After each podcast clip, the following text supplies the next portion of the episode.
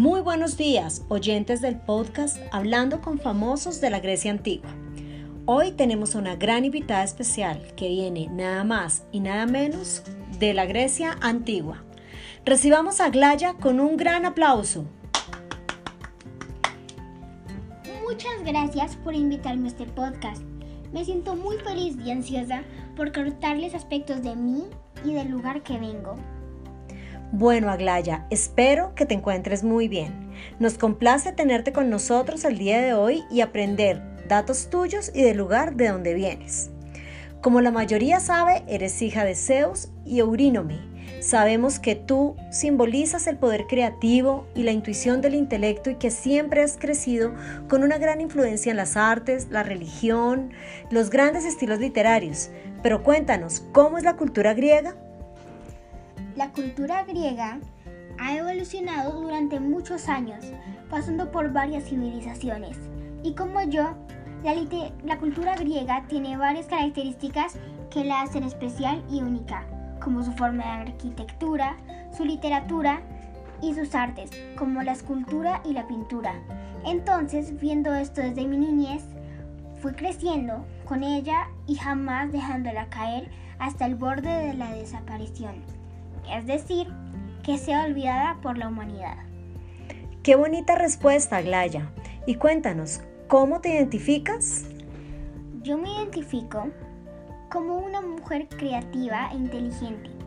Y puedes ver que toda la creatividad de la Grecia antigua en las artes ha influido en múltiples creaciones de la humanidad a través de los años. ¿Y cómo crees que la mitología griega se identifica con el mundo? La mitología griega se identifica con el mundo como un conjunto de mitos y leyendas de diferentes dioses, héroes y en algunas intervienen seres humanos o mortales, pertenecientes a la cultura de la antigua Grecia. También esta se identifica con una ciudad, como ya había dicho, con una cultura única y especial todo esto ha influido en múltiples civilizaciones a través de la historia de la humanidad. Aglaya, sabemos que tu familia es de cinco integrantes, tus padres, tus hermanas y tú.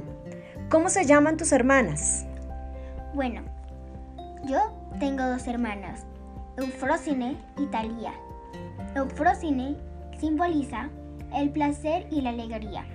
Talía simboliza el ardor. Y como cuenta el mito, las tres gracias, nosotras éramos las diosas del hechizo, la alegría y la belleza, hijas de Zeus y Eurínome. Somos las encargadas de estar y dar aquellos eventos en los que el placer fuese el plato principal, como en banquetes, espectáculos de danza, entre otros. Proporcionamos la elocuencia, sabiduría y alegría a dioses inmortales.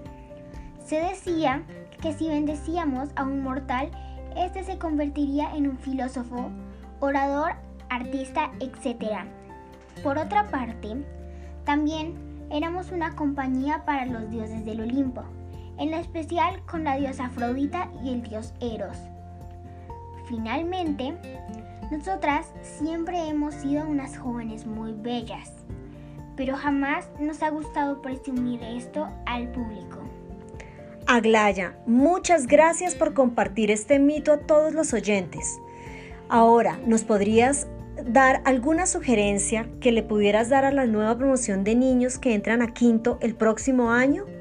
Claro, para todos esos niños que pasen el próximo año a quinto, yo les recomendaría buscar más información sobre la historia de este mundo desde su comienzo, para poder entender más la mitología griega, azteca, china, etc.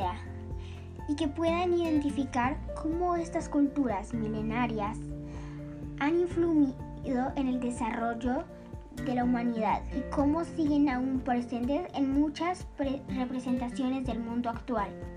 También que lean el libro Naves Negras ante Troya para aprender más sobre las guerras, problemas y personajes de la mitología griega.